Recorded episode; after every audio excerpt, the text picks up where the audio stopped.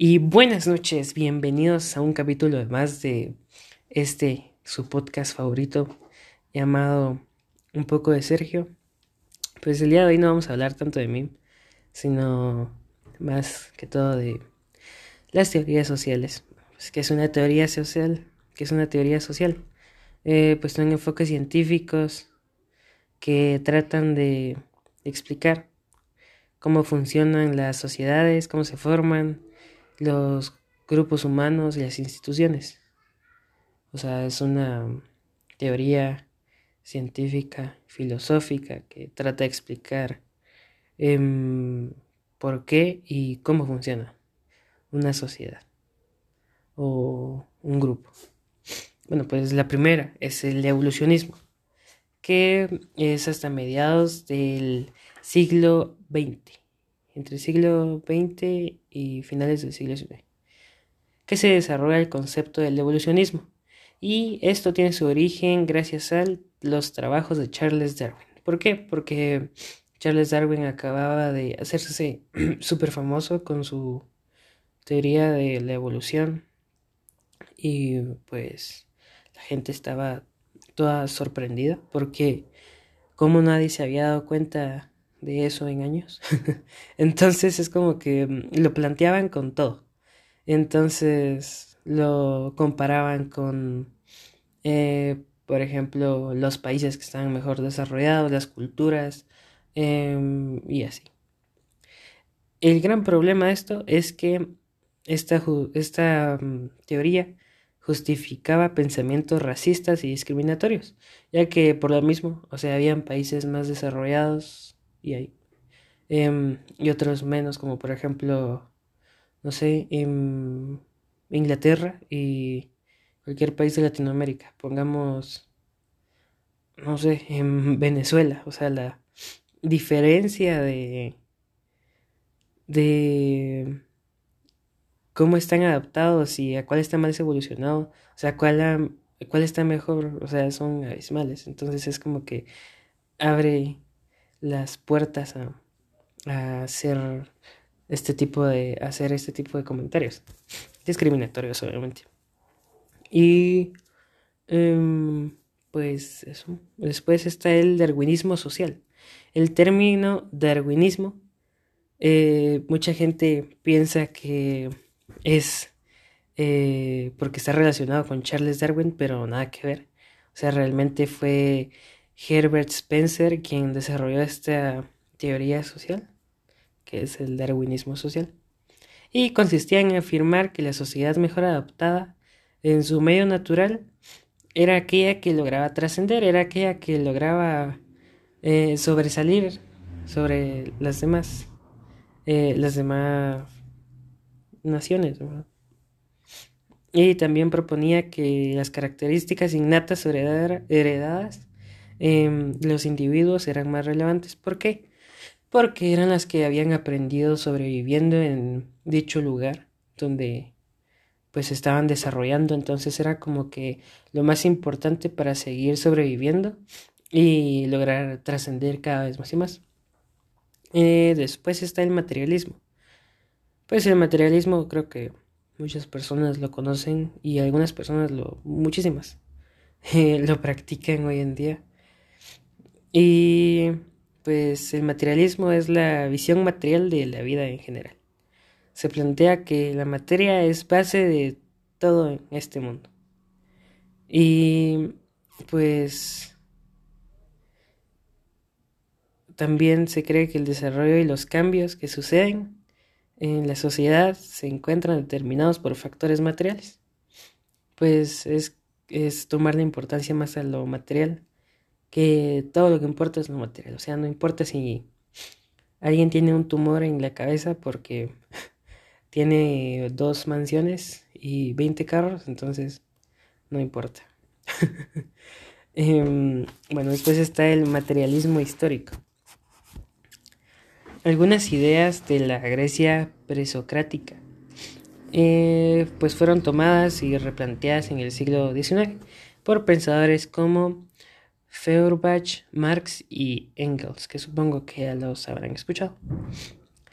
Pues em, ser materialista implicaba afirmar que fenómenos naturales inciden únicamente en otros factores naturales. Entonces el materialismo de ahí eh, tiene diferentes vertientes em, y el marxismo es tan solo una de ellas. Pues el materialismo histórico es una visión filosófica que pues fue creada por Karl Marx y Friedrich Engels donde se afirma que la historia es producto de las acciones humanas. Entonces propone que los cambios históricos son el resultado, que es la síntesis, del choque de ideas contrarias, que es el tesis o antitesis. Y a eso se le llamó dialéctica, que en el ámbito donde se generan mayores cambios es la economía con pues con el materialismo histórico. Y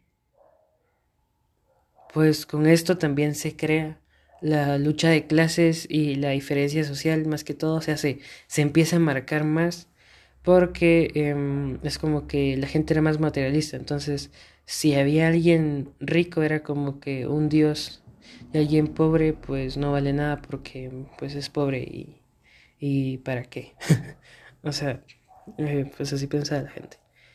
Y después sigue el materialismo cultural, que es la segunda vertiente del materialismo, que es por Marvin Harris, que es uno de los principales exponentes de esta teoría.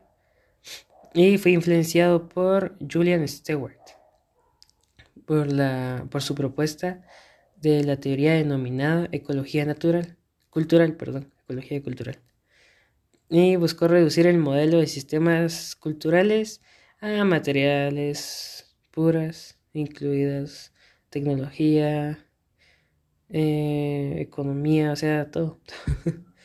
Hasta tabúes y cosas así.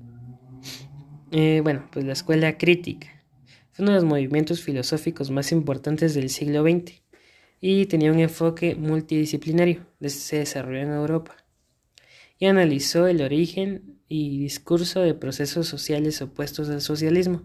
Prácticamente era, personas que estaban en contra del socialismo. y fue la primera corriente que aceptó marxismo, pero bajo ciertas eh, críticas reflexivas, obviamente, ¿verdad? Nadie va a crear algo si no, o sea, nadie va a tomar tal cual las cosas. Eh, entonces ellos criticaron, bueno, la escuela de Frankfurt, o la escuela crítica, crítico, valga la redundancia, eh, políticas socialistas y analizó el sistema económico capitalista también, porque no estaban muy de acuerdo con pues todo eso, ¿verdad? Después está el difusionismo, que su origen eh, está en el siglo XVIII y afirmaba que la cultura es un elemento que se puede difundir por gran territorio y los principales exponentes son Friedrich Ratzel, Leo Frobenius, Fritz Kavner y Wilhelm Schmidt. Pues prácticamente esto se enfoca en los rasgos culturales, cómo viajan de, o sea, de su, se le puede decir, también en esa época se le puso, o sea, se, no se le puso, sino como que se marcó más lo de que existe una cultura madre u originaria, ¿verdad?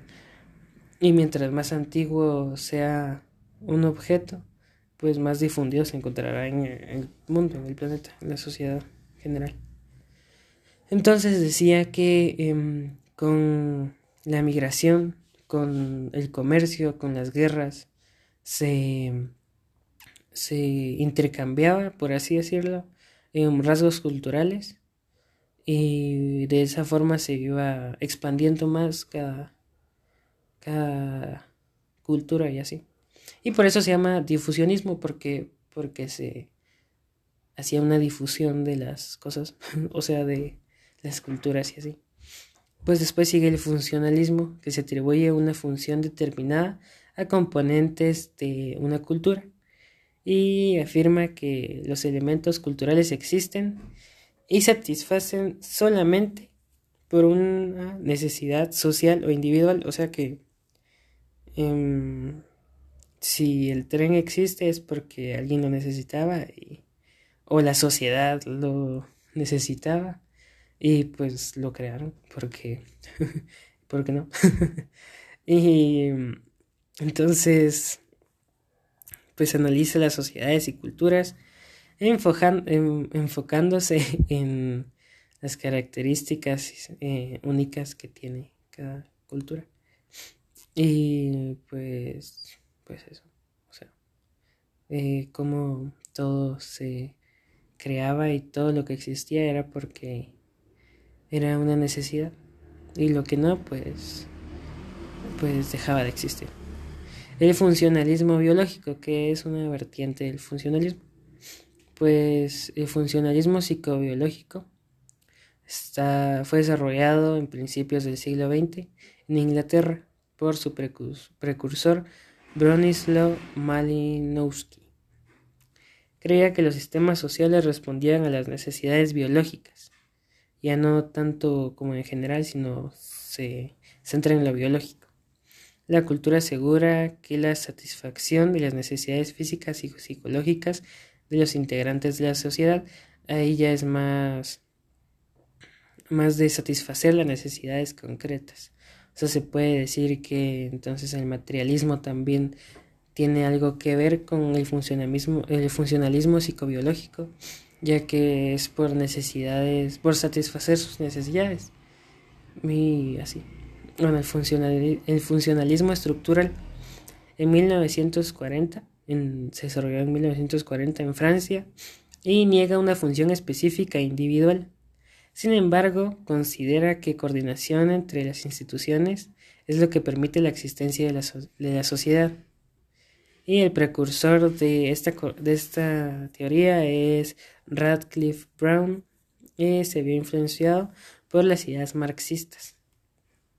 Lo mismo, hace rato, pues em, propuso que las instituciones son el elemento central que mantiene unida y funcionando las estructuras las, las, no puedo hablar, las estructuras sociales. O sea, pues que son las instituciones son las que mantienen a flote la sociedad y un país entero. Ya no tiene nada que ver, pues, lo biológico, sino es todo más material. Y eh, bueno, después sigue la Escuela de Cultura y Personalidad, que basa sus principios en el psicoanálisis de Sigmund Freud. Aquí nos movemos un poco más hacia la actualidad, no tanto, pero se acerca. Y pues se centra más en la escuela relativista de Franz Boas y la psicología. Pues propone que hay una interacción de doble vía entre la personalidad del individuo y la cultura en la que crece. O sea que em, la sociedad moldea al individuo y al final el individuo no es así porque él quiso, sino porque la sociedad así lo moldeó. Entonces es un poco raro, pero está muy interesante la verdad. Bueno, después está la fenomenología, que se enfoca en el análisis y descripción del mundo de vida y sus estados de conciencia. En el mundo de vida se refiere a las actividades que realiza la sociedad eh, con cotidianidad, eh, desarrollada por Edmund Husserl y deja estructuras sociales para analizar coexistencia de actividades en el espacio y en el tiempo. Pues tiene algo que ver con la con la escuela relativista, eh, relativista de Franz Boas también un poco. Y pues desarrollo teórico eh, tiene bases en la filosofía, la psicología y la sociología. Y es un enfoque que se enriquece con Alfred Schutz. Bueno, después sigue el interaccionismo simbólico, que son de las teorías más sobresalientes de la psicología social. Su precursor, Herbert Blumer, que la desarrolló a mediados del siglo XX, y fue quien acuñó el término eh, definió pues sus tres puntos básicos, ¿verdad? En el entorno social de los individuos, la interacción entre estos y la interpretación que el individuo hace de su entorno. Eso quiere decir que la realidad es creada como producto de un conjunto de construcciones sociales en el cual las personas dan sentido a su medio social y físico. O sea que mm, todo funciona porque las construcciones sociales así lo quisieron y somos así porque las construcciones sociales así lo quisieron. Y, o sea, eso me, me, no sé, me voló la cabeza porque está muy interesante, la verdad. Cómo es que, o sea, tal vez puede ser todo creado como producto, ¿verdad? De las construcciones sociales y la cultura y todo eso. Y por último, el constructivismo social, que se desarrolla como parte de la aplicación de la psicología y la pedagogía. Una persona que aprende algo nuevo lo incorpora a experiencias previas y sus propias estructuras mentales. Por su precursor, el ruso Lev Vygotsky, que expone el conocimiento y el aprendizaje. Eh, son modelos relativos directamente influenciados por el entorno social. Son creados dependiendo de las relaciones directas con el medio y relaciones interpersonales del individuo. Pues eso es todo. Muchas gracias por escuchar el podcast. Espero les guste y hasta la próxima. Bye.